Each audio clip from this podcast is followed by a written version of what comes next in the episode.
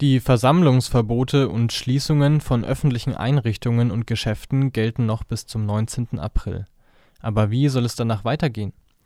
Unter anderem haben Forschende und das deutsche Innenministerium eigene Exit-Strategiepapiere veröffentlicht. Dabei stimmen sie in der Auffassung überein, dass eine Rückkehr zum normalen Alltag nur schrittweise möglich ist.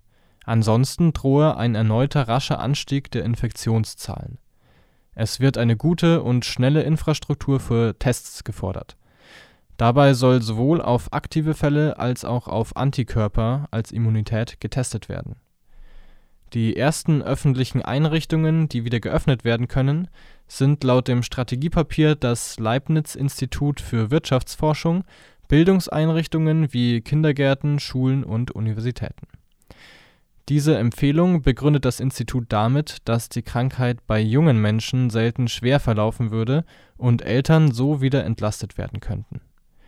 Im Papier des Innenministeriums wird offen über eine Einführung der Maskenpflicht nach Jena Vorbild und weitreichende Besuchssperren für Krankenhäuser und Pflegeheime nachgedacht. Bund und Länder wollen nach Ostern den Plan für das weitere Vorgehen zur Bewältigung der Corona-Krise bekannt geben